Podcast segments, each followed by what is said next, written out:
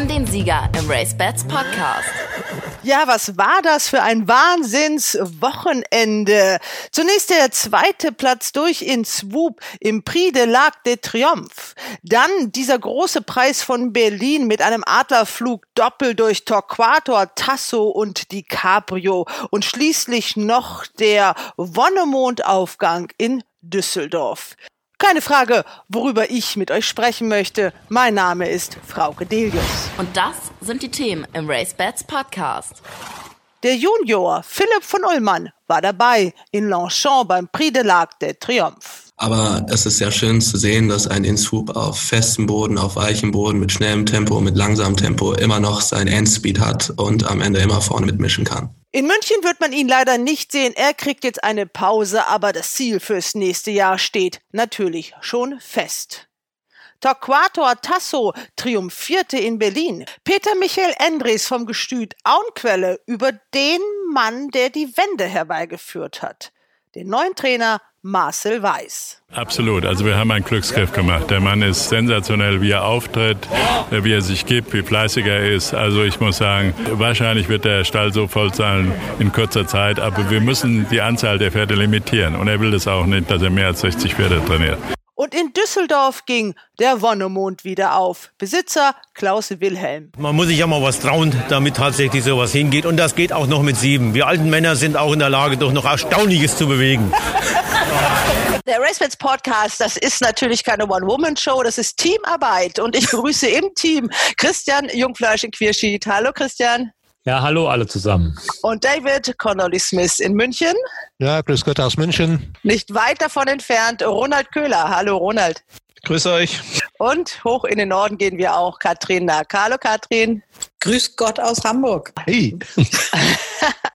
war das ein tolles Sportwochenende oder war das ein tolles Sportwochenende, was wir hinter uns haben? Super, sehr gut, sehr positiv, Gott sei Dank. Was war denn das Highlight für euch? Natürlich der Arc. Ja, ja. Also ich persönlich habe ich nach diesem Gespräch habe ich Inswoop gewettet äh, zum Sieg, dann habe ich Inswoop gewettet 1-2, dann habe ich Inswoop gewettet 1-2-3, Inswoop gewettet 1-2-3-4 und Inswoop gewettet 1-2-3-4-5. Und außer dem Siegerwette war natürlich alles drin. Nur für sehr kleine Beträge, möchte ich behaupten. Aber trotzdem, das Konto ist gefüllt. Mir nicht wichtig, aber und auch die und, äh, und Platz zu legen mit äh, Sotzas. Ja, dann ist ja, dann ist ja doch gefüllt.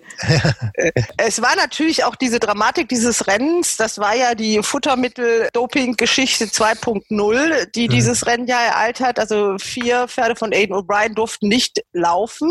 Das war natürlich für in Swoop wahrscheinlich auch schon noch ein Vorteil. Oder wäre er auch so Zweiter geworden? Was meint ihr?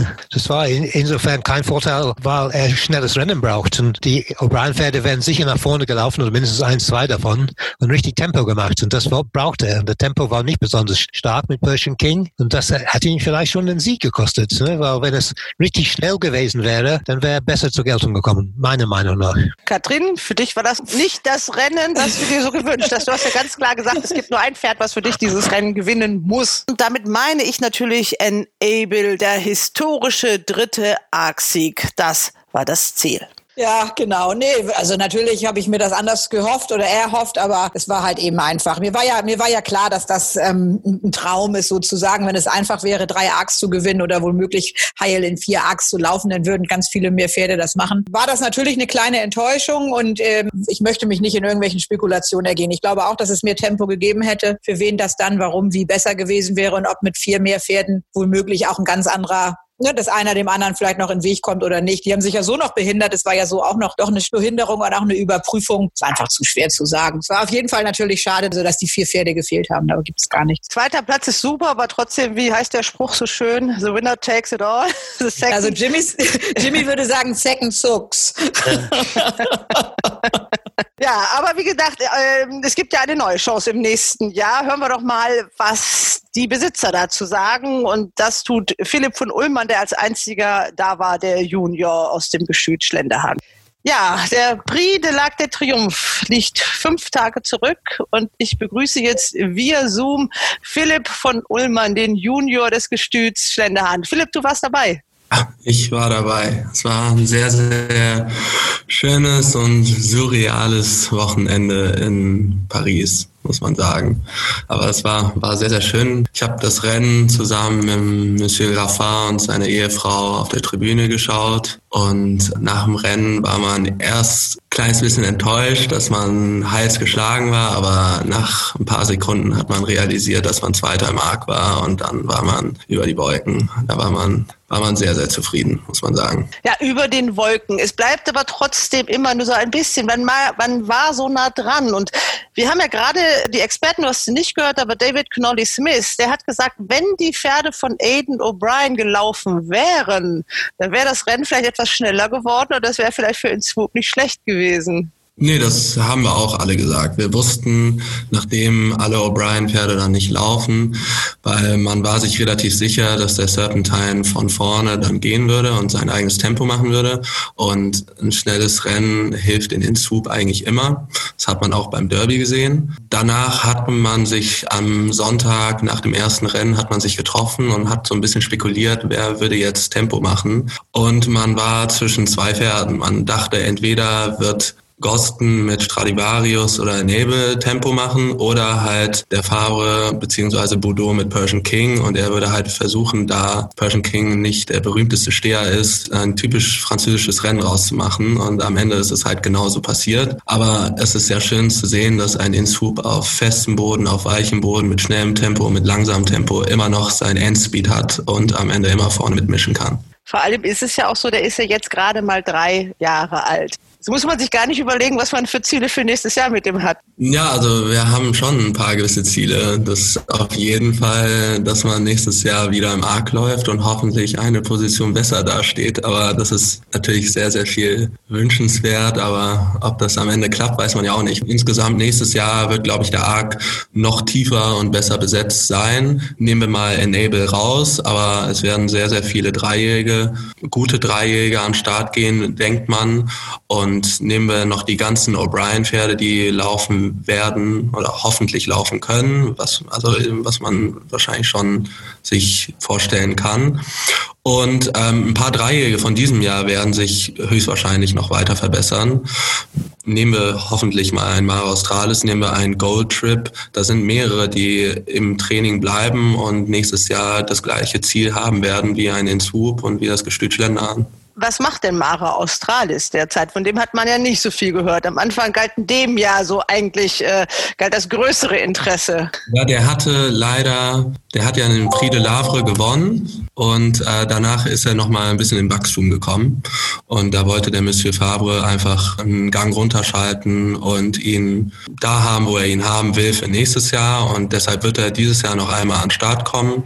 Das wird äh, in zehn Tagen sein im Gruppe 2 Rennen, sodass er jetzt noch einmal rausgeht und dann nächstes Jahr wird man sich gewisse Ziele setzen und hoffen, dass er fit bleibt und gesund bleibt und seine Form nochmal steigern kann. Also möglicherweise zwei Schlenderhahner Dresse im Prix de Lac.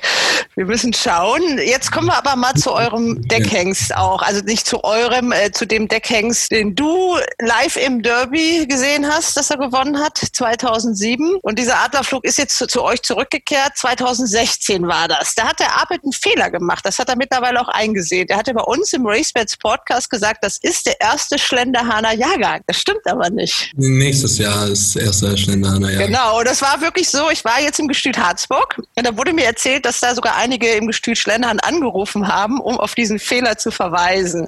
Also, gedeckt worden sind die Stuten noch in Harzburg. Aufgewachsen sind dann die Fohlen bei euch und auf die Welt gekommen. So ist es richtig. Ja, ich glaube schon. Also wenn er 2016 nach Schlendern gekommen ist, dann hat er 2017 das erste Mal gedeckt. Aber wie gesagt, es ist noch der letzte Harzburger Jahrgang. Ja, das auf jeden Fall, ja. Ja, das ist für das Gestüt Harzburg in schwierigen Zeiten ganz wichtig, weil die da sehr stolz drauf sind. Ist denen auch zu gönnen. Ja, aber Adlerflug, ich meine, das war ja nicht nur in Swoop, äh, das war ja auch äh, der große Preis von Berlin, gleich mit einem Doppel. Also Adler können fliegen. Ja, es ist auch sehr schön zu sehen, dass jetzt die zwei besten Pferde Deutschlands beides Adlerflüge sind. Der beste Dreijährige weltweit über 2400 Meter ist auch ein Adlerflug und das ist natürlich eine gute Werbung und Value for Money dieses Jahr stand er für 10.000. Ist schon auf jeden Fall ein Asset, den man sich eventuell mal als Besitzer von verschiedenen Mutterstuten sich mal großartig überlegen müsste, ob man vielleicht doch eine Stute zum Adlerflug schicken sollte. Ja, er wird auf jeden Fall mehr zu tun kriegen. Er ist jetzt 16 Jahre alt, fit and well, also da könnte er noch auf ein paar richtig gute Jahre hoffen. Ja, hoffentlich. Also man muss immer, immer hoffen, dass er gesund bleibt und äh, dann schaut man. Also wenn er wirklich gesund bleibt, dann hofft man natürlich, dass er noch fünf, fünf gute Jahre decken kann. Kommen wir mal noch zu deinen eigenen Aktivitäten. Der Stall Ullmann, den hast du ja von deinem Vater übernommen. Auch da gab es einen Sieger. Ja, da gab es einen Sieger in Berlin, genau. Noch mal ganz kurz zu dir. Du warst ja der Einzige aus eurer Familie, der beim Arc war, auch sicherlich angesichts dieser Corona-Zahlen aus äh, Vorsicht. Bei ja. dir war das ja so, du warst vorher schon in einem Corona-Hotspot und musstest dir da, glaube ich, nicht so große Sorgen machen. Ja, ich war ja sowieso getestet worden, hatte Antikörper, bin jetzt aus Paris nochmal zurückgekommen, habe mich nochmal testen lassen, bin negativ auf Corona, immer noch positiv auf Antikörper. Also zumindest bleiben meine Antikörper stehen. Also du hattest äh, dich äh, in Madrid gleich mit der ersten Welle infiziert. Deswegen konntest du also ohne große Angst und ohne Bedenken an diesem Ereignis auch persönlich teilnehmen. Ja, und man hat nicht alle Tage einen Starter im Arc, wo man wirklich schon vorm Rennen Mumm hat, dass man vorne mit gut laufen kann. Deshalb dachte ich, da muss man jetzt einmal hin. Ja, vielleicht ist es auch ganz schön. Wir hoffen auf bessere Zeiten, was Corona und Zuschauerzahlen angeht. Vielleicht dann mal, also deine ganz großen Rennen, die du live erlebt hast, waren ja unter anderem Bedingungen als normal. Vielleicht gibt es das ja mal wieder in richtig Jubel, Trubel, Tralala. Hoffen wir. Philipp, ich danke dir und ich hoffe, dass man sich noch öfter mal spricht. Ja, immer gerne, immer ja? gerne. Dass eure Farben weiter so erfolgreich bleiben. Machen wir auch. Tschüss, mach's gut. Ja. Ja, und wie eben in diesem Gespräch angesprochen, bleiben wir beim Thema Adlerflug und Gestüt Harzburg. Gustav Klotz ist der langjährige Gestütsleiter und mit ihm habe ich gesprochen. Es ist für ihn eine Herzensangelegenheit, dass das Gestüt Harzburg und seine Rolle bei den erfolgreichen Adlerflügen dieser Tage auch entsprechend gewürdigt werden. Herr Kissler hat dann das große Glück gehabt, einen Hengst kaufen zu können.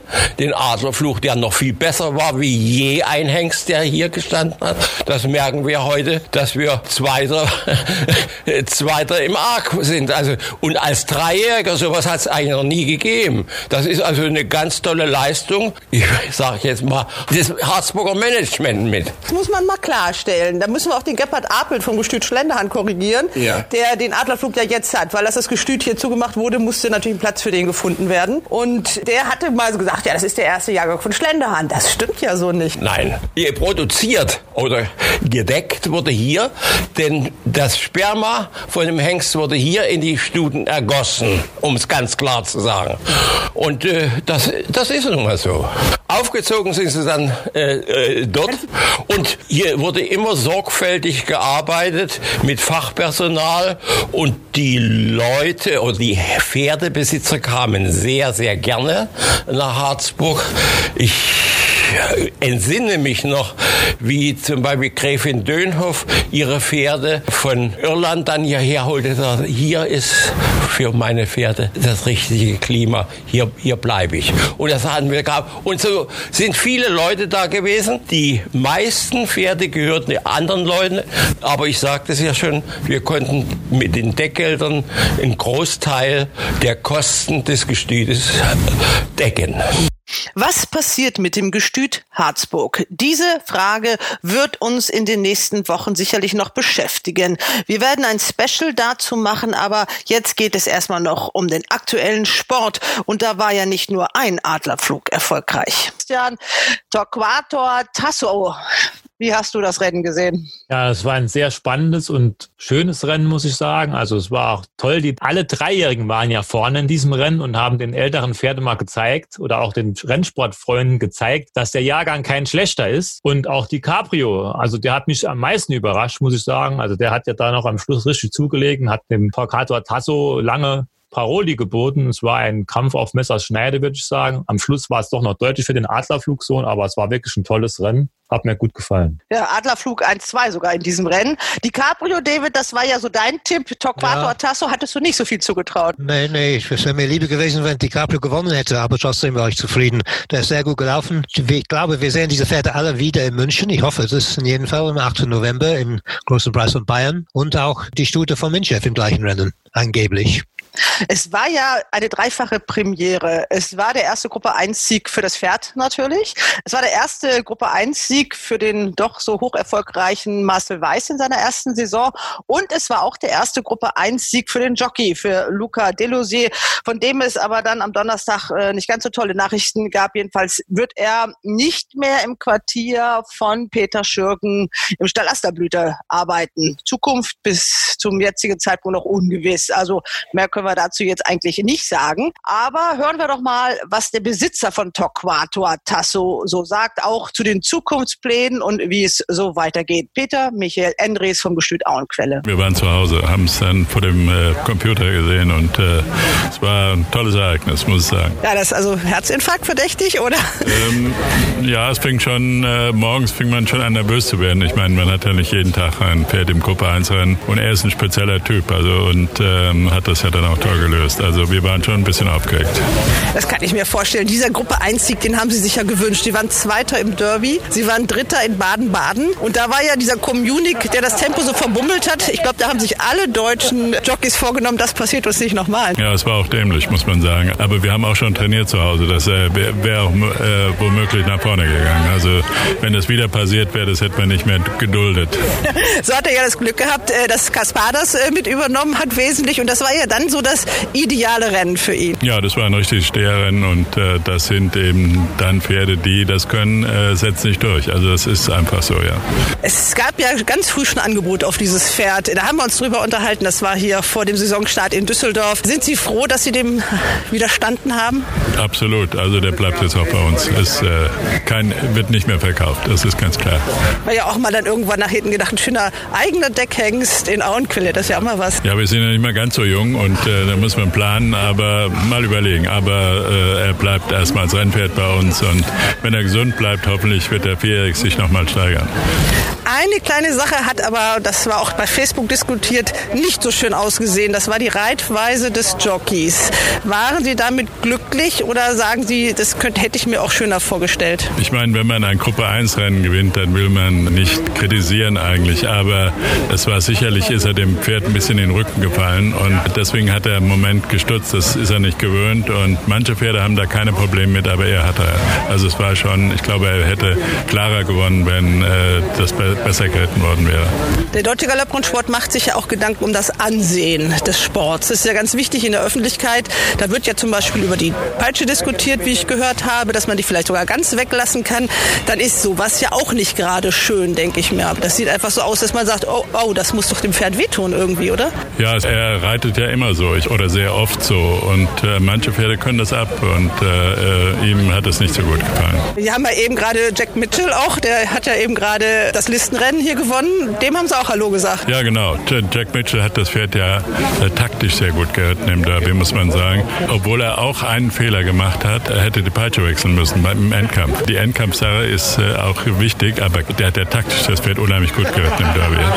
Da sind wir mal gespannt, wer demnächst reitet. Ich gebe ihm mal eins mit auf den Weg. Ich denke immer auf so ein Pferd, da würde auch eine Frau gut passen. Ich habe da eine ganz besonders im Auge. Haben Sie da schon mal drüber nachgedacht? Man kann ja, muss ja nicht gleich ein Gruppe 1 Rennen anfangen mit so einer. Also äh, Herr Ostmann hat mir gerade gesagt, er würde sie draufsetzen. Frau Vogt meint Sie? Ja, ja, er würde sie draufsetzen.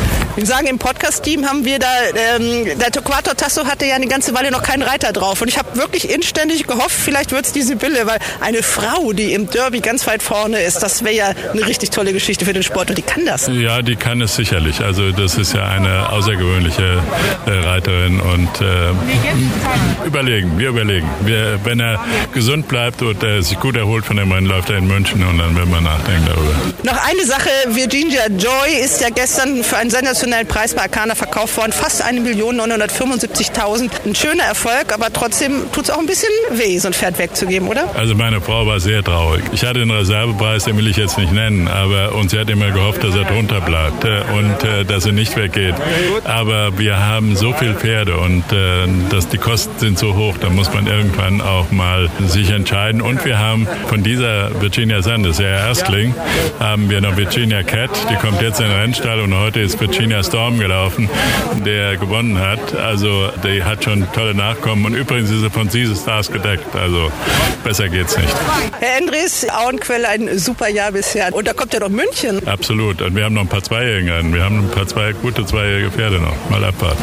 Ich habe auch Herrn Osman gerade am Mikrofon gehabt. Der war auch des Lobes voll über seinen früheren Assistenten Marcel Weiß. Es ist auch einfach, ich muss sagen, auch als wir vom Podcast sind wir ganz begeistert. Höflich, nett, der freut sich, wenn man kommt. Letzte Frage ist das auch. Absolut. Also wir haben einen Glücksgriff gemacht. Der Mann ist sensationell, wie er auftritt, wie er sich gibt, wie fleißig er ist. Also ich muss sagen, wahrscheinlich wird der Stall so voll sein in kurzer Zeit, aber wir müssen die Anzahl der Pferde limitieren. Und er will das auch nicht, dass er mehr als 60 Pferde trainiert. Wir haben das Hauptrennen jetzt. Sie sind beschäftigt. Danke, Herr Endres. Dieses Hauptrennen, das von einem gewissen Wonnemond gewonnen worden ist, wird uns gleich auch noch ein bisschen beschäftigen, weil die Geschichte rund um dieses Pferd so schön ist. Aber wir kommen auch noch zu einem anderen Menschen, der Diana-Stall wichtig war vor allem. Das ist Uwe Ostmann. Den habe ich auch in Düsseldorf getroffen. Und wenn man so einen Mann trifft, 80 Jahre alt ist er geworden, der ja auch viele große Erfolge für das Gestüt Auenquell erreicht hat, dann fragt man ihn natürlich, wie er es so findet, was da gerade los ist in Mülheim im Diana-Stall. Ich habe hier den Trainer Uwe Ostmann. Herr Ostmann, was ist gerade in Ihrem, in Anführungsstrichen, Ihrem Diana-Stall passiert? Das ist Wahnsinn, oder? Ja, ich freue mich unwahrscheinlich, dass da so gute Arbeit geleistet wird und die die Pferde so nach vorne bringen. Äh, macht richtig Spaß. Der Marcel Weiß war ja schon Ihr Stellvertreter so ein bisschen und hat schon bei Ihnen gearbeitet, das ist richtig. Ja, selbstverständlich, lange Zeit und ich habe immer ein gutes Verhältnis zu ihm gehabt und konnte mich voll auf ihn verlassen. Und er hat wirklich hervorragende Arbeit damals schon geliefert und er ist mit Herz und Seele beim Rennsport und bei den Pferden auch. Und das macht viel aus. Und er macht ja anscheinend auch richtig viel richtig im Moment, oder? Ja, selbstverständlich. Der macht alles richtig. Wie haben Sie das Rennen gestern gesehen in Berlin? Ja, äh, dazu möchte ich mich jetzt nicht äußern. Hat Ihnen vielleicht auch der Ritt des Jockeys nicht so gut gefallen? Also dazu möchte ich mich wirklich nicht äußern. Aber zum Pferd können Sie was sagen. Natürlich, das Pferd hat sich von Baden-Baden nochmal verbessert und das macht Spaß, wie er sich weiterentwickelt und man kann sich nur auf den nächsten Start freuen. Ich, man kann ja hoffen, jetzt hat er auch eine gute Studie gehabt, die Virginia Joy, die ist ja gestern verkauft worden für fast eine Million Euro, also 975.000 Euro bei Arcana. Man kann das natürlich verstehen, das Ganze muss ja auch irgendwie finanziert werden vom Gestüt Auenquelle. Glauben Sie, das könnte mit so einem Torquato Tasso auch passieren oder bleibt der im Lande? Was meinen Sie? Äh, Der bleibt sicherlich im, im Lande. Bei Virginia Joy sieht es ja so aus, nächstes Jahr vierjährig ist zwar der Torquato auch, aber nächstes Jahr vierjährig. Ihre Zuchtlaufbahn hat sie noch vor sich, aber die Herren sind auch nicht mehr die Jüngsten und ehe, ehe dass die Fohlen so weit sind und dass die Rennen gewinnen, haben sie das verkaufen müssen. Aber schade ist es trotzdem. Ne? Ja, aber er hat ja insgesamt drei Gruppesiege, also so eine zweijährige Rendamur gibt es ja auch noch. Richtig. Und das wirklich im ersten Trainer ja eine Eigenverantwortung. Schon, äh, schon bemerkenswert und schon toll. Gucken Sie denn mal im Stall vorbei noch? Ja, selbstverständlich. Ich bin, äh, das ist ganz klar, wenn man sein Leben lang mit Pferden zu tun gehabt hat, dann will man auch mal die Pferde wieder galoppieren sehen und auch äh, den Hufschlag hören. Und äh, ich werde im Stall der Anna freundlich aufgenommen und deswegen macht mir das auch Spaß. Da wird ja morgen wohl eine Flasche Shampoos geköpft. Jedenfalls hat der Marcel das angekündigt. Das war ja der Ehrenpreis da, auch so eine ganz große Magnumflasche. Sind Sie dann auch dabei?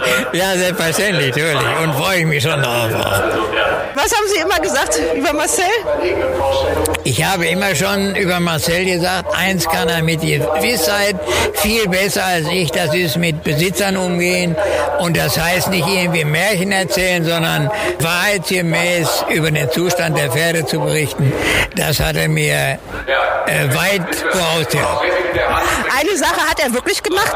Wenn man den fragt nach einem Pferd, da haben diese Ansagen immer gestimmt. Immer. Ja, ja, ja, stimmt.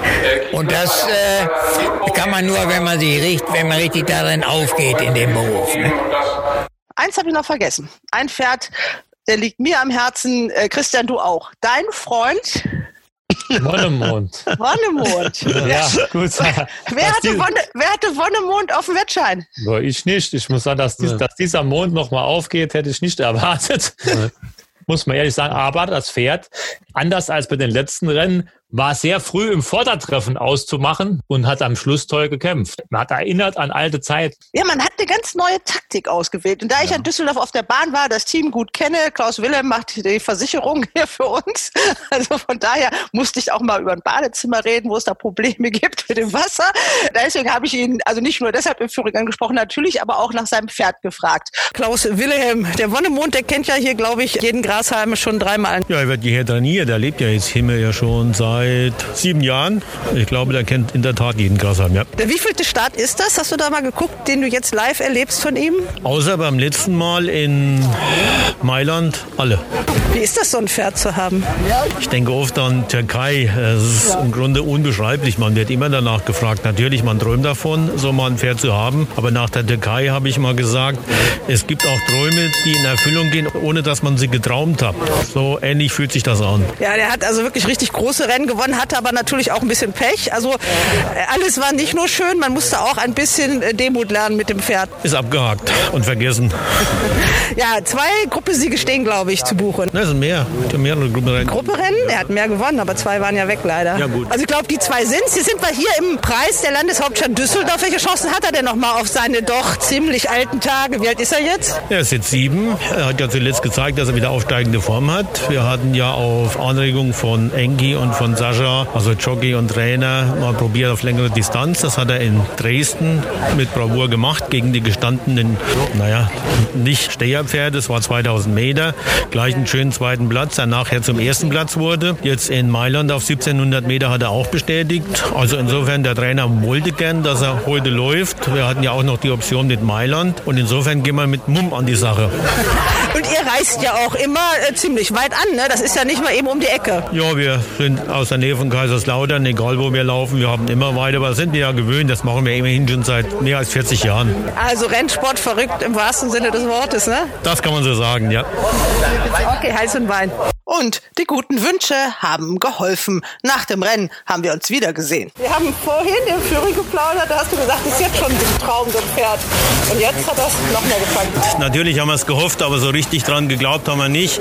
Aber hier ein ganz großes Kompliment an unseren Trainer. Ich habe vom Rennen gesagt, also der sieht noch besser aus. In Dresden hat er schon sehr gut ausgesehen. Der sieht noch besser aus, hat auch ein bisschen aufgepackt. Und natürlich dann unser Jockey, der heute nicht reiten konnte, der hat auch noch mal äh, mit an der Taktik gefeilt, sodass wir uns diese Taktik heute mal getraut haben. Du sprichst doch von Enki. Ich spreche jetzt von Engi, klar. Engi hat auch mit Dennis im Vorfeld schon geredet. Trau dich, mach das mal. Und man muss sich ja mal was trauen, damit tatsächlich sowas hingeht. Und das geht auch noch mit sieben. Wir alten Männer sind auch in der Lage, doch noch Erstaunliches zu bewegen. In Düsseldorf gab es als Ehrenpreis riesige Lebkuchenherzen aus Honigkuchen. Das war natürlich die Vorlage für das Interview mit Dennis Schürgen, den siegreichen Jockey. Ja, hallo Dennis, herzlichen Glückwunsch. Passt irgendwie Honigkuchenpferd, fällt mir da ein. Du grinst so, ne? Ja, vielen Dank. Ist natürlich immer was Besonderes, nochmal so einen Big Point äh, zu gewinnen. Vor allem mit dem Lokalmetadoren. Also Wonnemot ist ja unglaublich beliebt und auch schon älterer her, sieben Jahre. Also so ganz selbstverständlich ist so ein Sieg nicht. Auf jeden Fall. Also ich denke, ist wirklich, äh, das passt heute, dass Wohnermund hier gewonnen hat. Und ähm, ja, dass es so gut geklappt hat, ähm, das erste Mal mit ihm und mir ist wirklich, wirklich überragend. Ich habe vorher mich auch extra mit Enki einmal unterhalten, ist ja leider im Moment verletzt. Ist halt eigentlich ein Stammreiter. Haben mir auch noch den einen oder anderen Tipp gegeben und vielleicht hat es dann zum Ende so letzten Ticken zum Sieg äh, gebracht. Ja, was ist denn jetzt anders mit dem Pferd? Der hatte ja schon so ein kleines Tief, da hat man schon gedacht, naja, die besten Jahre sind vorbei. Und jetzt ist auf einmal wieder da. Ja, wir haben gesagt, wir stellen heute einmal ein bisschen die Order um, offensiver wie zuletzt, weil nicht mehr so explosiv ist wie in seinen jungen Jahren. Und das ist halt perfekt aufgegangen heute. Das erste Mal so von dritter Position wieder seit langem. Und das war dann wahrscheinlich der entscheidende Faktor. Nur mal zur Sicherheit für die Podcast-Hörer. Dennis, wo bist du noch mal geboren? In Köln. Man hört das, ne? Also der Mann lebt jetzt in Zürich. Zuschauen musste Bayer Sakaran, genannt Enki Gernbart. Er ist ja auch schon eine Institution in Düsseldorf, verletzte sich vor einigen Wochen schwer im Training und muss pausieren. Wonnemond, nochmal eine Vorstellung hier. Also, das war schon immer dein Pferd. Ich, ich freue mich für, für ihn sehr, weil schon mal zwei Rennen aberkannt wurden, ist oder vor ein, zwei Jahren. So gesehen bin ich schon sehr froh, dass es heute geklappt hat. Ist ein Phänomen. Das Pferd läuft schon jahrelang in der, in der Klasse und so lange in der Champions League oder Gruppe Rennen immer mitzumischen, ist schon toll. Wie geht's dir denn? Du bist gestürzt, du bist an der Schulter operiert. Ja, mir geht's dementsprechend besser, aber es wird äh, erstmal lange dauern, weil es eine Gelenksache ist und ja, ich werde erstmal in Ruhe alles machen und wird nicht äh, alles überstürzen. Wird man dich denn in diesem Jahr noch im Sattel wiedersehen? Bist du da optimistisch oder braucht das noch Zeit? Nee, also dieses Jahr glaube ich nicht, dass ich im Sattel sitze. Das ist natürlich schon ein großer Mist, muss man ganz einfach sagen, aber das ist das Risiko, das ihr als Jockeys habt. Genau, ja. Wobei die Saison ist ja eh schon vorbei. So gesehen ist das jetzt nicht so schlimm, dass ich sage, oh, ich möchte unbedingt jetzt wieder zurückkommen. Ich muss erstmal alles gut verheilen und dann nächstes Jahr wieder anfangen. Ja. Okay, vielen Dank, Enki. Du musst da, glaube ich, mit denen das eine oder andere Glas mittrinken. Ja, äh, feier ein bisschen über den Sieg und dann schauen wir mal. Fehlt nur noch der Trainer, Sascha Swircek. Wir sind unheimlich stolz auf äh, das ganze Team und vor allem natürlich auf das Pferd. Äh, der ist sieben Jahre alt, äh, hat dieses Jahr eine tolle Saison wieder hingelegt und er, er ist so zurückgekommen, er war so knackig heute. Also nee, wir alle sind sehr, sehr glücklich. Sah eine Zeit lang mal wirklich so aus, als ob er überhaupt keine Lust mehr hatte, so am Rennen zu machen. Und dann haben wir uns auch mal was einfallen lassen, äh, so ein bisschen das Training mal verändert. Und was wir aktuell machen und anscheinend funktioniert es wirklich gut, wir arbeiten mit einem Solemobil. Das heißt, die Pferde stehen da in einem Solehänger drin und atmen so ein Stündchen pure Meeresluft und Sauerstoff ein. Die Pferde sehen alle blendend aus und diese ganzen Probanden, die wir da jetzt hatten, die letzten zehn Tage, die haben phänomenale Leistungen abgerufen in den Rennen. Und möglicherweise war das einfach, was mal zwei, drei Prozent woanders gefehlt hat, dass wir sie jetzt wieder drin haben. Die Pferde fühlen sich wohl, die sehen, wie gesagt, blendend aus, auch jetzt um diese Jahreszeit. Und möglicherweise äh, war es das schon. Einfach, äh, dass ein Quäntchen Wohlbefinden gefühlt hatte. Wir wissen es nicht, aber Wonnemond ist da und darüber bin ich natürlich sehr, sehr dankbar. In dem Alter gerade international bestehen zu können, das ist eine Wucht. Und steht garantiert nicht auf der Dopingliste, dieses Sohle-Zeug. Das ist Meeresluft eigentlich. Das ist pure Meeresluft, 9 Prozent. also Düsseldorf liegt quasi am Meer seit neuestem. Ganz genau, ja. Okay, Sascha, wie wird heute gefeiert? Auch das entscheiden wir jetzt ganz spontan. Wir genießen jetzt erstmal und lassen es vor allem auch mal sacken. Äh, ich denke, der Besitzer ist auch noch so ein bisschen sprachlos über dieses Ganze. Und wir kommen jetzt erstmal wieder ein bisschen runter und dann entscheiden wir ganz spontan. Eins, eins kann ich schon verraten, wir bleiben heute hier. Zweite war Schwesterherz. Die hatte Henk Rewe uns angesagt. Vom englischen Gast war nicht viel zu sehen. Und aus Köln gab es auch Grüße nach Düsseldorf. Henk Rewe. Ja, äh, Schwester hat glaube ich auch angesagt, die war leider nur zweite. Sah Mitte gerade eigentlich so aus, ob sie gewinnt, hat da nicht so ganz 100% durchgezogen. Ähm, ja, aber es äh, hat sich auch als zweite glaube ich nicht blamiert am Sonntag. Ja, unsere Wettexperten, also die Herren der Schöpfung, die haben gesagt, was soll die denn gegen einen gruppeplatzierten Engländer machen? Hat sie gezeigt. Und auf Wundemund, glaube ich, da hat auch keiner gesetzt. Nee, den hat die auch nicht auf dem Schirm. Also wenn der Engländer uns geschlagen hätte, hätte er gesagt, ist alles okay. Aber dass Wonnemund uns schlägt, naja, aber es freut mich für Sascha. Muss ja auch mal ein paar Rennen gewinnen. Ne? Danke, Sascha. Tschüss. Die Wetttipps im Race Bats Podcast. Gut, wir kommen zu den Wetten. Das beginnt in Dortmund. Das Ende der Grasbahn-Saison. Acht Rennen stehen auf der Karte. Der erste Start um 14 Uhr. Habt ihr da ein paar Tipps? Wollen wir über ein Rennen genauer sprechen oder einfach nur mal so ein paar Sieger auch rauspicken? Ja, lass uns doch mal auf das Auktionsrennen schauen für Stuten. Äh, immerhin mit 52.000 Euro dotiert und eine sehr offene Angelegenheit ist natürlich für uns immer ein bisschen Rätselraten, weil keiner von uns so direkt in den Stellen zugange ist. Aber es ist ein interessantes Rennen jedenfalls. Ja, dann hauen wir einen raus. Rune. Ja, das wollte ich nämlich auch gerade sagen. Ich, ich tue mich ja in solchen Rennen auch immer extrem schwer. Zum einen gerade bei den Ja. Zweijährigen, äh, was habe ich, das wiederhole ich ja schon gebetsmühlenartig, dass man die immer doch gerne mal vorher sehen würde, bevor man sie tippen soll oder nicht. Und ich meine, da sind ja eins, zwei, drei, vier Pferde noch gar nicht oder drei Pferde noch gar nicht gelaufen. Hier. Na, die eine ist irgendwie nicht Starter, ne? Ach so, das sind nur drei. Ja. Und ähm, dann die unteren, die schon gelaufen sind, also es ist eine einzige Siegerin im Rennen. Die anderen sind alle eben einmal platziert gelaufen. Gut, wie gesagt, wie ich schon immer wieder sage, natürlich verbessert sich ein Pferd von einem Start auf den nächsten. Aber wer das jetzt ist, das jetzt so zu beurteilen hier von außen, finde ich auch ganz schön schwer, muss ich sagen. Es ist sicher, sicher nicht einfach. Ich finde es bemerkenswert, dass wirklich drei Adlerflüge in diesem Rennen laufen, wo man doch immer gesagt hat, die Adlerflüge machen doch eher ein bisschen spätere Pferde. Ich meine, im Verhältnis für England ist das natürlich extrem spät, ne? wenn die irgendwie mal im Ja. Oktober ans Laufen kommen. Ja, ja.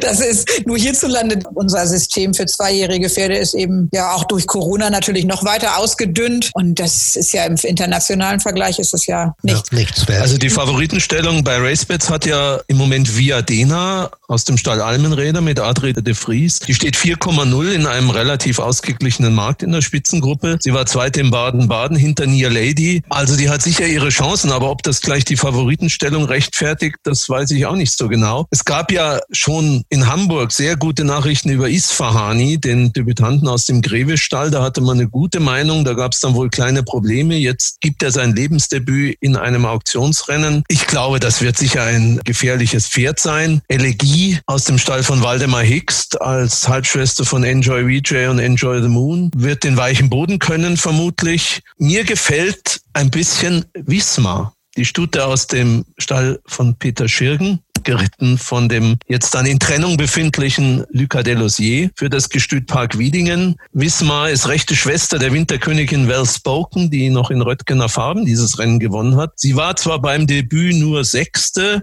aber es sah so aus, als würde ihr ein etwas weiterer Weg entgegenkommen und ich könnte mir schon vorstellen, dass die stark gesteigert läuft. Die steht im Moment 8,0 was ich finde relativ viel ist. Aber der Grevestall mit Isfahani wird schon, denke ich, auch gefährlich sein. Tja, diese Dream Dubavi habe ich, wenn ich das richtig erinnere, in Deauville gesehen, als wir da im August im Urlaub waren, bei ihrem Lebensdebüt, wo sie ja überhaupt gar nichts äh, zu melden hatte. Ich meine mich dunkel zu erinnern, dass ich sie mir da im Führing ein bisschen angeguckt habe und das eigentlich kein sehr beeindruckendes Pferd war. Umso überraschter bin ich, dass ich gesehen habe, dass sie direkt danach gewonnen hat in Evreux. Das ist wahrscheinlich französische also da müsste mir jetzt Christian sagen, ich bin in Frankreich nicht so ein Experte. Ja. Das Pferd, da- das dahinter war eine halbe Länge, ist danach in, ähm, in Longchamp gelaufen, jetzt am Wochenende auch in einem Auktionsrennen, war da aber weit geschlagen von einem sehr überlegenen Gegner. Auf der anderen Seite, tja, ich meine, die steht ja auch nicht besonders lang am Wettmarkt. Das ist natürlich wahrscheinlich auch schon eine ganz äh, ansprechende Form. Ich bin mal gespannt, wie die sich schlägt. Team Dubavi nur ganz kurz ist in der französischen Provinz gelaufen. Efreux ist eine kleinere Bahn, aber die Form an sich ist nicht schlecht. Sie ist die einzige Siegerin in dem ganzen Feld, muss man halt dazu sagen. Aber es ist sehr, sehr offenes Rennen. Mir gefällt auch ein bisschen Wismar und die Siegerin Team Dubavi, der kann ich halt auch ein bisschen was abgewinnen, weil die hat ein Pferd geschlagen. Das war zwar im Auktionsrennen in Longchamp weit zurück, aber es war ein sehr, sehr schweres und großes Rennen. Also habt ihr auch viel zur Auswahl mitgegeben. Könnt ihr euch mal festlegen?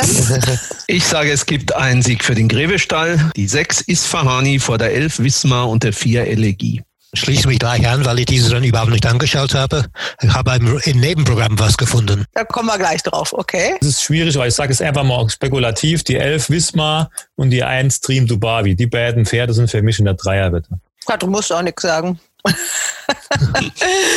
okay, ja, dann haben wir wirklich so ein paar. David, du sagst, du hast noch was im Rahmenprogramm. Ja, ein sehr interessantes Pferd, was ich seit Jahren verfolge. Seit Jahren. Oh. Da kann man ausgehen, dass es ein älteres Pferd ist, ja? Ja. ich guck mal, wo die 15-Jährigen sind. Warte mal. Ja, das ist nicht, nicht doppelstellig.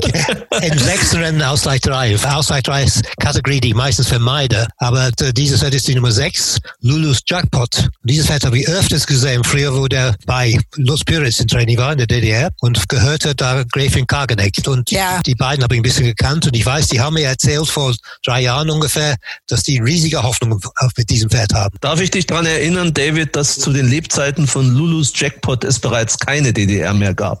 Habe ich auch gerade so gedacht. In den neuen Bundesländern, sozusagen. Ja, ich muss leider sagen, Gräfin Kageneck und Lutz Pyrotz und auch der Züchter, Horsi dabei, sind leider jetzt alle im äh, großen Rennbahn Himmel. Aber dieses Pferd ist noch da, achtjähriger Wallach, und er ist nicht schlecht gelaufen das letzte Mal und er hat vom Handicapper sechs Kilo Nachlass bekommen. Und das verstehe ich nicht ganz. Der ist damals im Auslag 1 gelaufen mit ungefähr 80 Kilo und jetzt läuft er mit 64 Kilo im Ausgleich 3. Also ich finde das fast ein Geschenk, wenn er irgendwie in Besitz seiner alten Form ist. Er wird in der Tschechischen Republik von Frau Korsikova, Clement Leclerc reitet, der für mich ein sehr guter Jockey ist. Also ich finde, das ist das Pferd zum Wetten Samstag. Ja, guter Tipp. Offenbar, dass er gut ist. Hat noch jemand was? Ich habe mir dieses Rennen mit Viererwette angeschaut, weil es da ja auch einen Jackpot in der Viererwette von 8.700 Euro gibt. Und vielleicht wollen wir unseren Zuhörern ja da die ein oder andere kleine Anregung geben. Favoriten sind die Nummer zwei Düllen mit äh, Miguel Lopez und vermutlich die Nummer vier Nierdem, Schirgen Delosier, eine sieglose vierjährige Wittekinshoferin, die im GAG ungefähr 40 Kilo unter ihrer Mutter Niergalante steht und die natürlich als Siegerin in die Zucht gehen soll und wahrscheinlich weichen Boden mag. Also das kann äh, gut sein, dass Nierdem dieses Mal gewinnt. Düllen sehe ich eigentlich lieber in Düsseldorf, war allerdings in Dortmund auch schon mal Zweiter. Also auch diese Mitfavoritenstellung ist sicher gerechtfertigt. Ich möchte aber noch zwei Außenseiter erwähnen in diesem Rennen. Und das ist einmal die Nummer 11, Beyond Divine, dem Stall von Scharka Schütz mit Leon Wolf. Ein vierjähriger Wallach, Handicap-Debütant nach drei Starts, hat eine Marke von 45 Kilo und dann kommen noch die 5 Kilo Erlaubnis von Leon Wolf drauf. Also wenn der ein bisschen was kann, dann muss er eigentlich da in der Wette sein, auch wenn er bislang noch nicht viel oder noch nichts gezeigt hat. Und die Nummer 13 Blida aus dem Stall von Gerald Geisler in Iffezheim die zuletzt auf Bahn und Distanz mit einem Ausreißversuch einen Ansatz zeigte als dritte und auch elastischen Boden mag. Das heißt, ich habe für das Rennen vier Pferde zwei Dylan, vier Near Them, elf Beyond Divine und 13 Bleeder.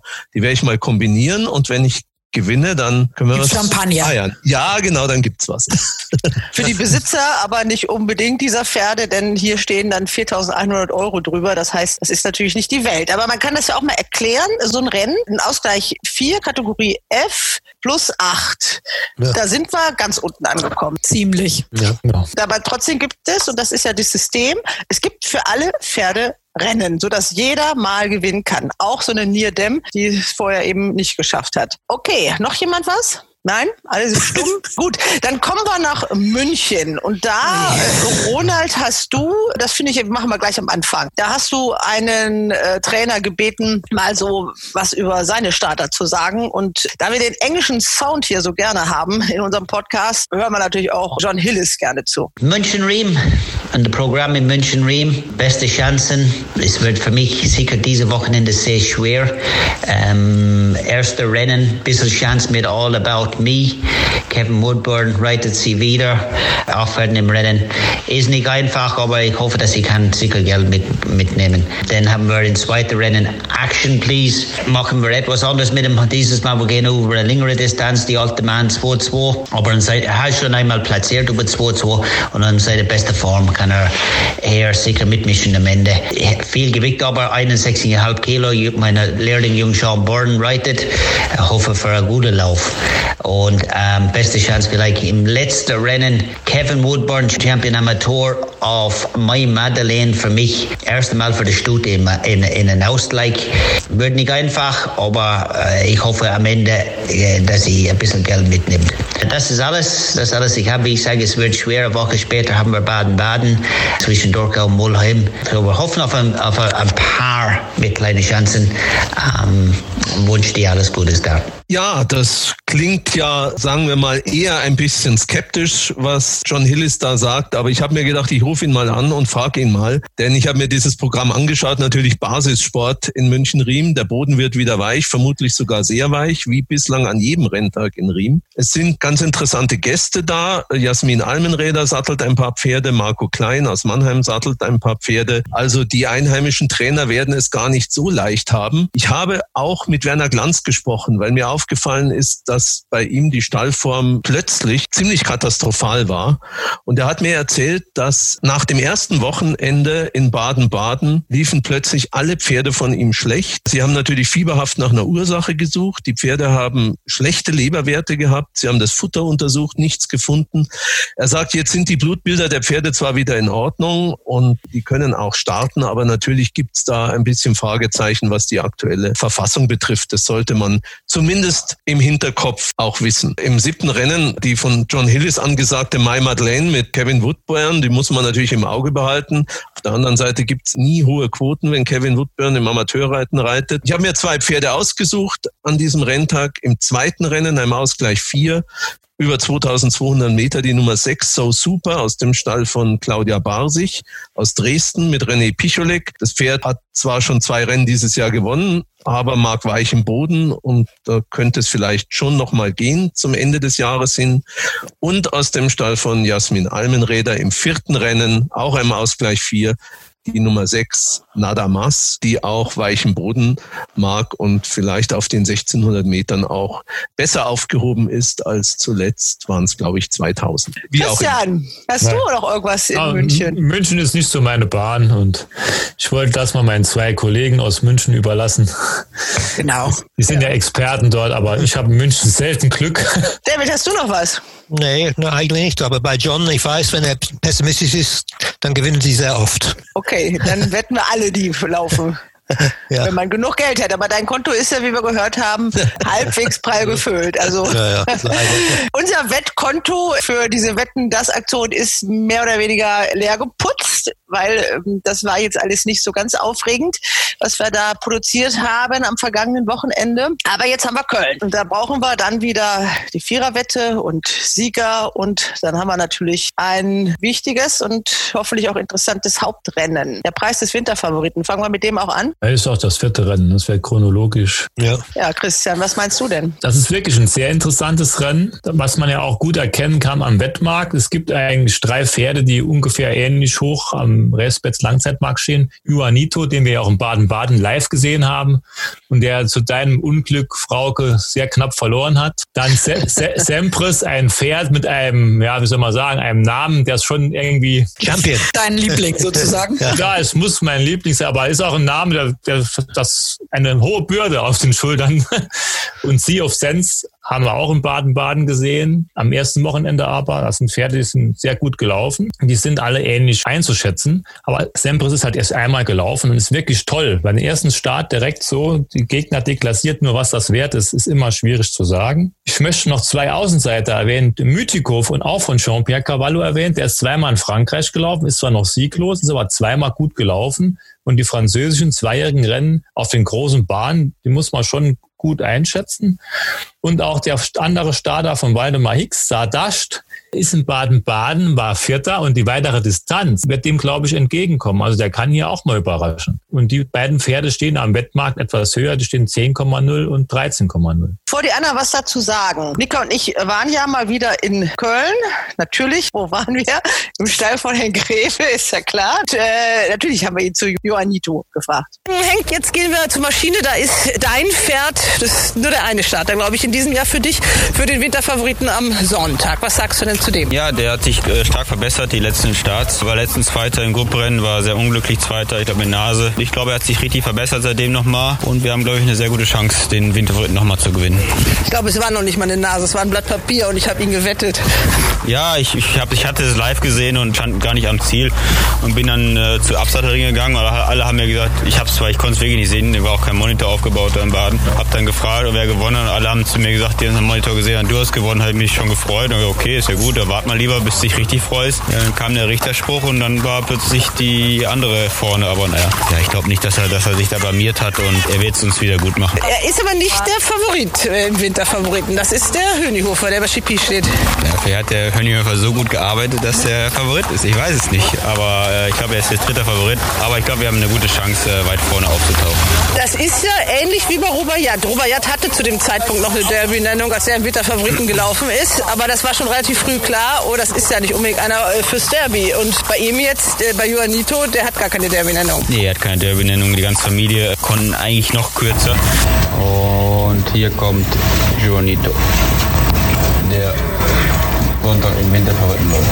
Gestern hat er seine letzte Arbeit gemacht, also ein etwas schneller gegangen auf Gas. Mhm. So die letzten Mal richtig Luft geholt und heute war noch ein bisschen äh, aus Beine vertreten und morgen macht er wieder sein Standardprogramm. Bis Sonntag und dann hoffen wir, dass, Sonntag, dass er Sonntag schnell läuft. Ja, und natürlich waren wir dann auch bei Waldemar Hicks. Der hat dann auch zu dem von dir erwähnten Sadash was gesagt. Übrigens auch wieder ein Isfahan. Waldemar, wie sieht's denn aus? Wie sind die Chancen? Ja, die, die Chancen sind relativ klein. Mit einem Pferd vielleicht ein bisschen bessere Chance. Das ist der Shardash. Der ist schon äh, jetzt zweimal gelaufen. Einmal in Frankreich, war in Klasse 2, äh, zweite und dann äh, letztes Mal in Baden-Baden ist er gar nicht so schlecht gelaufen. In den Gruppenrennen war er Vierter. Äh, wir vermuten, dass die Distanz war ein bisschen zu kurz für den in Baden-Baden und jetzt kommen ja 200 Meter noch ein bisschen weiter. Den Boden musste er können, äh, weil er von Isfahan ist. Im Moment, das Pferd fühlt sich gut an. Äh, muss man sehen, wie gesagt. Also, aber das ist schon hart gebrochen jetzt Winterfavorit. Ne? Aber Isfahan, mal dazu, sein erster Sieger in Deutschland hat ja gleich, das war KH, das hat ja gleich dieses große BBAG Auktionsrennen gewonnen. Ein bisschen überraschend, glaube ich, für alle Beteiligten. Ja, das auf jeden Fall. Also ich habe auf jeden Fall nicht gerechnet, dass sie gewinnt, die Stute. Erst einmal habe ich gedacht, dass das zu kurz ist und zweitens, äh, die Stute war nicht noch äh, nicht ganz ausgereift, aber die hat mich wirklich in Baden-Baden sehr überrascht. Also Isfahan als Deckhengst, das ist jetzt sein erster zweijährigen Jahrgang auf der Bahn und das sieht gut aus, oder? Ja, was ich so höre von allen Trainern, also ich habe äh, drei Isfahans im Stall, die sind alle drei vernünftig. Zwei sind gelaufen, eine braucht ein bisschen Zeit, der Divan. Ich vermute, dass es auch ordentliches Pferd für nächstes Jahr. Und von den anderen Trainern höre ich auch, dass äh, nur Gutes von den Deckhengsten. Ne? Preis des Winterfavorit, um darauf äh, zurückzukommen. Der Boden wird tief sein. Also wir sind gerade auf der Bahn gewesen, die in einem erfreulich guten Zustand ist im Vergleich zum Preis von Europa. Der Regen hat dieser Bahn gut getan, aber der Boden wird weich werden, oder? Ja, auf jeden Fall äh, wahrscheinlich noch schwer, nicht weich, ne? weil das hat jetzt die Tage äh, geregnet. Jetzt ist es schon sehr, sehr angeweicht. In manchen Stellen sind es sogar schwer. In Mitte des Grade, wo die Senke ist, ist es schwer. Und es äh, soll wohl ganze Woche jetzt regnen. Also auf jeden Fall muss man erwarten, dass wir den schweren Boden haben. Gut, der andere, der King of Leon, der ist äh, einmal gelaufen in Frankreich, war Zweiter. Äh, die Form ist äh, nichts Aussagendes. Äh, muss man abwarten, wie der läuft. Also auf jeden Fall Boden kann er und kann die Distanz. Was meint ihr zu dem Rennen, Ronald? Ja, ich schwanke zwischen Juanito und Sea of Sands, muss ich ganz ehrlich sagen. Ich habe ein bisschen das Gefühl, dass Juanito bei seinem zweiten Platz vielleicht die beste Gegnerin gesehen hat mit Verena Damour. Äh, sein Halbbruder Giulio war ein Zweijähriger, er konnte weichen Boden. Also ich finde, es spricht schon allerhand dafür. Von Sea of Sands hat man eine hohe Meinung. War Jean-Pierre Cavallo ja der Meinung, dass es vielleicht in Baden-Baden noch gar nicht klappt mit einem Sieg. Stand ja auch relativ hoch am Toto. Jetzt kann man sich fragen, der Sieg gegen Nordstrand, ja, der war jetzt wieder Zweiter und gegen Novellini, was ist diese Form wert? Aber ich glaube, dass diese beiden Pferde in meinen Augen schon die Besten in diesem Rennen sind, wobei ich den Hinweis von Christian auf Mythico auch sehr interessant finde. David. Ja, mein Mumm wäre Sampras, äh, eindeutig. Also es hat mir sehr gefallen, wie er in Hannover gewonnen hat. Das war das, nee, Dortmund war das, glaube ich, ne? Ja, ja. Dortmund. Genau, das sah sehr gut aus und das war sein, sein erstes Stadionrennen. Markus Klug hat sehr gute Zweijährige dieses Jahr und hat viele Rennen gewonnen. Der hat eine super Abstammung. Ifrage ist ein Top-Hengst und äh, kommt aus der Schwarzgoldlinie. Also für mich ist äh, eindeutig das Fett in dem Rennen. Ich kenne die anderen nicht sehr gut, muss ich zugeben, aber Sampras, ich bin sicher, dass Sampras ein Gruppensieger wird, entweder jetzt oder in der baldigen Zukunft.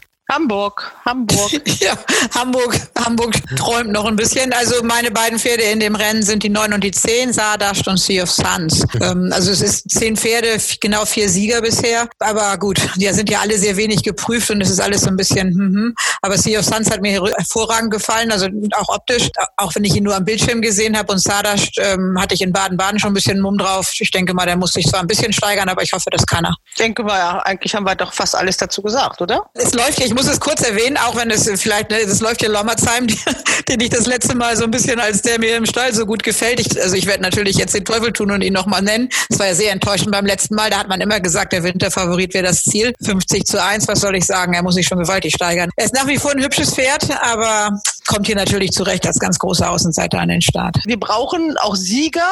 Nehmen wir hier einen? Aus diesem Rennen? Sind nicht einig. Ja, jeder hat eine andere Meinung. Ich mal schwer Ja.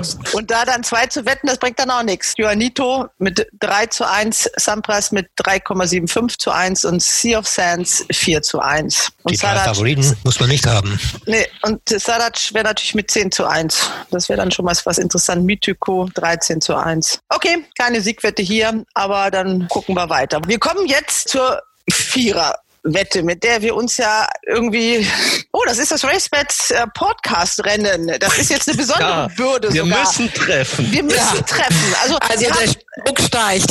der Druck steigt. Also wir haben bis jetzt diese Wette ein einziges Mal getroffen. Fünf Chancen haben wir noch. Jetzt haben wir entschieden, dass jetzt jeder mal sein Glück ganz alleine versuchen darf. Ich trete freiwillig zurück, weil ich zwar mal ab und an was über das eine oder andere Pferdchen weiß, aber nicht die Zeit habe, alle Formen mir immer so anzugucken. Aber Christian ist natürlich der Experte dafür, der wahrscheinlich von jedem Pferd oder fast alles weiß. Christian, du bist derjenige, der heute ganz alleine diese Viererwette austüfteln darf und dann natürlich auch treffen sollte. Das wäre am schönsten, ja. Au- Austüfteln darf und treffen muss. So. Ja, das, Genau. das hört sich schon, jetzt schon sehr gut an. Ja, also. So, okay. Ich habe mir was überlegt, weil ich ja das alles schon wusste. Ich möchte meine Standard-Lieblingswette wetten, zwei Stellpferde und sechs Kombipferde. So, jetzt habe ich mir gedacht, ich suche mir jetzt fünf Streicher aus. Ich fange ganz an groß zu suchen, ich suche mir direkt fünf Streicher aus. Ich habe direkt gestrichen 13, 12, 8, 1 und 2. Also ich habe gestrichen Moonlight Shadow, das ist die 13, die Nummer 12 ist When Comes Here habe ich gestrichen, die Nummer 8 Stone the Crows oder wie das heißt, habe ich gestrichen, die 1 Lexid und die Nummer 2 Boy Charlton habe ich gestrichen. Bei Boy Charlton habe ich ein bisschen Bauchschmerzen, aber ich musste noch einen streichen. So, jetzt war die große Frage, mache ich die Benelux Viererwette oder mache ich die Ost-West Viererwette? So, das bin ich an den Stellpferden noch nicht so ganz klar. Ich werde auf jeden Fall stellen die Nummer 11 Score. Der ist jetzt Zweiter, Dritter, Dritter, hat konstante Form, der kann seine Handicap-Marke, ist in Köln schon öfter gut gelaufen. Das ist auf jeden Fall mein Stellpferd. Jetzt ist die Frage, stelle ich die Nummer 4, Yogi, Yogi, Yogi, mit Andra Starke, dann wäre es die Benelux-Viererwette. Oder stelle ich das andere Pferd, den Namen kann ich gar nicht richtig aussprechen, die Nummer 9, Beruin oder wie? Kann mir da vielleicht mal jemand helfen, wie man das ausspricht? Habt ihr eine Idee, wie man das ausspricht? Äh, stammt französisch ab, oder? Züchter Frankreich, Besitzer Tschechien, keine Ahnung. ich würde also- sagen, Berugin. Beruschin. Beruschin. Ja, wenn es Franz Französisch ist, Beruschin. Also, Ja, als Ber- sei es eine wunderschöne Frau mit dem Namen Berugin. Beruschin. Genau, dann sagen wir Beruschin mit Chiri Palik im Sattel. Das Pferd hat sehr konstante Form, war zuletzt auch in Deutschland schon mit seiner Marke nach vorne gelaufen, hat halt ein Kilo mehr Gewicht, das stört mich ein bisschen. Yogi, Yogi, Yogi war in Baden-Baden vierte knapp geschlagen. So, jetzt bin ich mal so ein bisschen unschlüssig, was ich da machen soll. Einen von den beiden muss ich nehmen, aber ich vertraue mal auf Andra Starke. Ich mache also die Benelux Vierer-Wette, vier und elf gestellt und dann die restlichen Pferde, die noch übrig bleiben, drunter. Super. Astrein abgeleitet. Ja. Hat irgendjemand Bedenken? Also jetzt sagen, aber wir ändern nichts daran, aber dann kann man zumindest hinter Beckmesserisch sagen, siehst du, ich habe es doch gleich gesagt. Also Ja, hat doch jemand Anmerkungen dazu?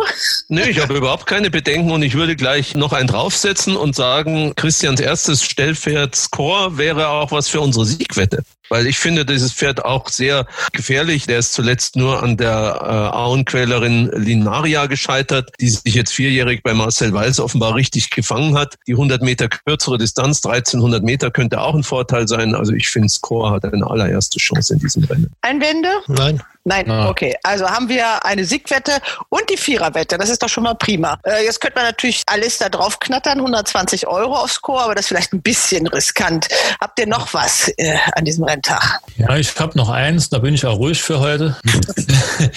Im zweiten Rennen habe ich noch ein bisschen was Verwegenes. Die Nummer 6, Fahrfahrer oder wie auch immer, von Erika Meder. Das Pferd hat mir erst gar nichts gesagt, habe mich auch nicht gewundert, weil es bisher nur in Frankreich gelaufen. Ist jetzt zu Erika Meder gewechselt. Da steht natürlich sechster Platz, achter Platz, sechster Platz, aber die ist sehr oft in schweren Rennen gelaufen. Die war sogar schon auf Gruppe-Ebene unterwegs. Und auch zuletzt, die letzte Form, die ist gar nicht so schlecht. Und die Gegnerschaft hier in diesem Rennen, hier im zweiten Rennen, die erscheint mir jetzt auch nicht so übermäßig stark. Also ich könnte mir vorstellen, dass das Pferd ein Verhältnis zur Chance am Toto relativ hoch stehen wird und dann kann man vielleicht mal ein bisschen was machen. Zweier, Dreier Wetten, vielleicht kann sie sogar gewinnen. Und der Champion im Sattel. Genau. Ja, ist doch eine gute Idee. Ja, gut. ich glaube zwar nicht, dass sie so viel zahlt, wie du meinst, aber das ist ja egal. Hauptsache sie gewinnt. Okay, also die 206. Ich mache einen kleinen Vorschlag im Auszeit 3 über 1850 Meter. Manipur mit Leon Wolf. Also ich finde schon, dass Leon Wolf ein bisschen überschätzt ist, aber trotzdem gewinnt er Rennen und die 5 Kilo Erlaubnis, also das ist schon ein starkes Wort. Und Manipur ist ein besseres Pferd. Dass er jetzt im Auszeit 3 läuft, ist äh, eigentlich wundert mich schon. Also der ist schon besser als Auszeit 3 Klasse. Für mich kann er mit diesem Gewicht und mit dem Erlaubnis von Leon Wolf sicher eine gute Rolle spielen. Neunte Rennen, genau, die 901. In dem Rennen läuft auch Coffee Star, ne? Das, der hat ja jetzt zuletzt gewonnen, aber hatte ja unglaublich viele Probleme. Ich, also ich persönlich hätte jetzt den als eins der Pferde genannt, die ich interessant finde. Also es ist natürlich doof, dass er jetzt gegen Manipur läuft, weil ich schon glaube, dass das Pferd einiges nachholen kann. Ich habe da mal mit der Gestützleiterin von Herrn Darboven gesprochen und der hatte wirklich sehr viele Probleme bei seinem vorherigen Trainer und scheint sich jetzt ja sehr gut gefangen zu haben. Deswegen könnte ich mir vorstellen, dass er die Marke, die er da jetzt hat, auf jeden Fall kann. Und ich habe mir, also das ist nicht richtig ausgegraben, aber ich würde noch ähm, im letzten Rennen die Nummer vier nennen von Roland Stubasch. Das Einzige, was natürlich sehr unglücklich ist, ist wirklich die Startbox, um mal wieder in die Kerbe zu hauen. Aber Roland kommt mit drei Pferden nach äh, Köln. Der kommt ganz sicherlich nicht dahin, um nur hinterher zu laufen. Ich muss, ist natürlich jetzt schwer rauszusuchen, welcher der Sieger ist, aber im Ausgleich zwei mit Höchstgewicht ist schwer. Und ich glaube, Valanka könnte der etwas weichere Boden als Maxios Tochter entgegenkommen. Und ich glaube schon, dass man da nochmal mit guten Chancen unterwegs ist. Katrin, jetzt haben wir natürlich reichlich Angebot für Siegwetten. Kann natürlich auch mal alle nur 20 wetten oder so. Ja, geht auch. Ja, warum nicht? Machen wir das nochmal, auch mal was Neues. Ja, genau. Dann hätten wir im zweiten Rennen die 206 war Vara. Dann hatten wir. Ja, im sechsten Rennen hatten wir ja die Score gesagt, ne? Genau, im sechsten Ja. Rennen haben wir die 611 Score. Dann haben wir im neunten von David die 901 Manipur oder eben die 905 Coffee Star. Ja, ist natürlich doof, ne? Zwei, zwei Siegwetten in so einem kleinen Rennen ist doof. Nehmen wir mal Manipur. Wenn die, ja, aber wenn die Kurse gut sind, dann nehmen wir auch deinen. Nehmen wir beide. Okay. Coffee Star, denke ich, wird Favorit, oder nicht? So, Ich weiß es nicht. Ich Vermutlich, ja, ja. Vermutlich Ja, so. Genau. Und dann die 1004 Valanka. Dann gucken wir mal, dann kriegt jeder 20 Euro mit und dann schauen wir mal, ob wir etwas für unser Wettkonto tun können. Ja, also noch haben wir großen Sport. Köln mit dem Winterfavoriten. Mir war aufgefallen, dass sich das Preis, dass das Preisgeldniveau an dem Renntag in Köln jetzt wirklich mal ein bisschen sich etwas angenehmer liest. Der Ausgleich 2 hat 10.000 Euro Dotierung, also das, der Winterfavorit ist ja auch sehr hoch dotiert, wenn ich richtig gucke, fast höher als das Gruppe 1 Rennen am letzten Wochenende. Und ähm, das war mir aufgefallen. Das muss man ja zumindest auch mal lobend erwähnen, dass sich da ein Rennverein zumindest bemüht hat. Der Ausgleich 3 hat 6.500 Euro drüber stehen. Das ist ja auch mal ein bisschen mehr als bisher so angeboten wurde für uns kämpfende Besitzer.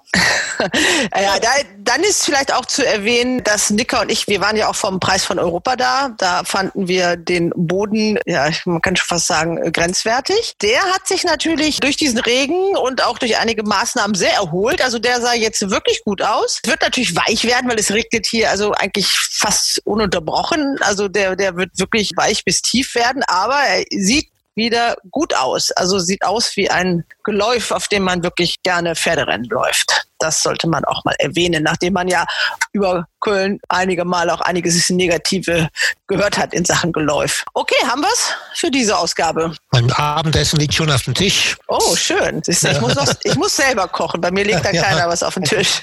Ja, die alle schönen Abend noch. Ja, ja. okay.